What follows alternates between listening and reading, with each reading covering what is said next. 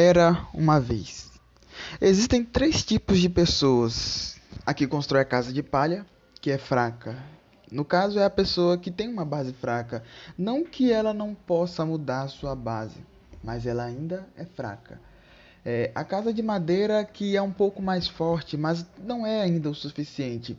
Casa de madeira, no caso, é a pessoa que acha que do jeito que está, está ótimo, está bom mas na verdade não está. E a casa de tijolos, que foi construída com constância, é a pessoa que aos poucos foi criando a sua autoridade, no longo prazo tem uma base muito forte e uma influência muito forte no marketing.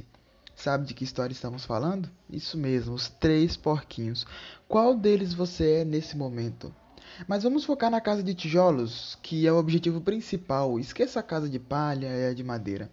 Faça de forma correta. Construir uma casa de tijolos leva tempo e é o tempo que você precisa para gerar a sua autoridade, gerar conteúdo, clientes. É o tempo que você precisa para aprender. E quando a casa estiver pronta, é o momento onde você vai olhar para o seu império e dizer: Eu conquistei a minha liberdade financeira. E eu acho que não preciso prolongar mais esse áudio, porque de forma bem resumida, através dessa comparação, você pode entender completamente o que e como você precisa fazer para dar certo.